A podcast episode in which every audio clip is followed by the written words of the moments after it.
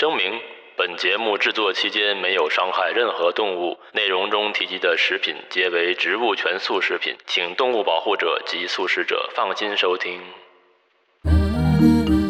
社民电台。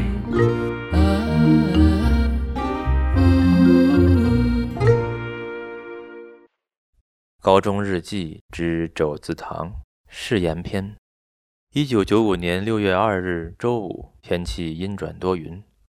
早上，我揉着惺忪的睡眼，拉开蚊帐，下了床。学校大课间，我的一曲誓言终于感动了大胖。适逢大胖、小胖共同创建了一个肘子堂的组织。大胖、小胖欲立我为肘子堂形象代言人，出一张专辑，灌录肘子堂堂歌。一九九五年六月九日周五，天气晴。大胖总是一副颓废的样子，还总是说我颓废，简直不可救药。肘子堂堂规记载，进入学校卫生间时，必须先喊一声“鹏鹏”，因为十之八九会得到他的回应。我今天有幸在肘子堂一号根据地与鹏鹏一同设计了高中未来 WC 的宏伟蓝图，收益颇多。一九九五年九月六日周三，天气阴有小雨。堂哥经小胖初稿和堂主修改，终于完成了。如果你瘦骨嶙峋，加入肘子堂吧；但如果你不进贡肘子，那就加包滚吧！我们的堂规森严，大堂主必须用一号坑，不管吃饭睡觉都在那里。Oh, I love you, my food，我的肘子。一张专辑至少应收录十首歌曲，为此我仍需创作几首佳作，已决定将誓言收入专辑。但若原曲照搬，难免会有剽窃之嫌。为此，我创作了三号候选歌曲《肘子的誓言》，请欣赏。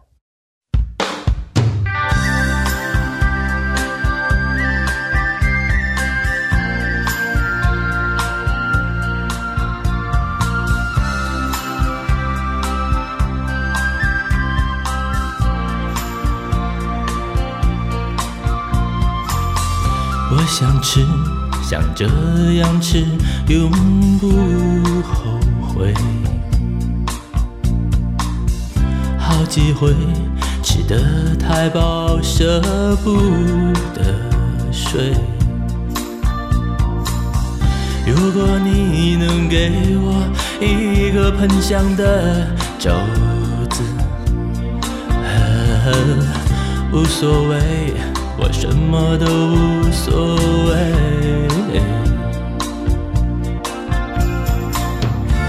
肘子糖呀，也许我体重还不太够。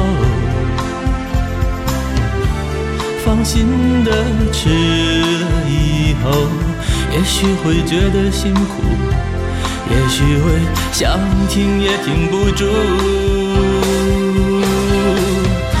越是吃越想吃，忍不住扬起脸。唱着这肘子糖的誓言，入了汤，我发现色香味全的肘子永留在我的视线。越是吃越想吃，忍不住扬起脸，唱着这肘子糖的誓言，入了汤，我发现色香味全的肘子永留在我的视线。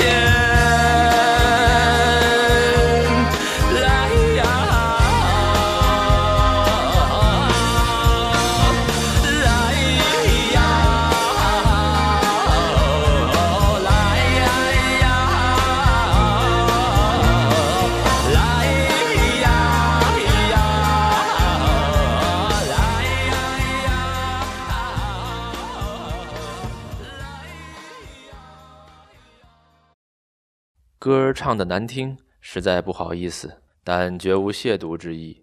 时光倒转到上世纪九十年代，最早时，我也是在广播里听到了那时还叫王静文的王菲唱的这首《誓言》，而当年在写这本日记的时候，王菲和窦唯正是我那年幼小心灵中的最高偶像。那段时间，窦唯的《黑梦与窗外》两张专辑，还有王菲的《浮躁》专辑，对我来说就是脑洞大开的新天地。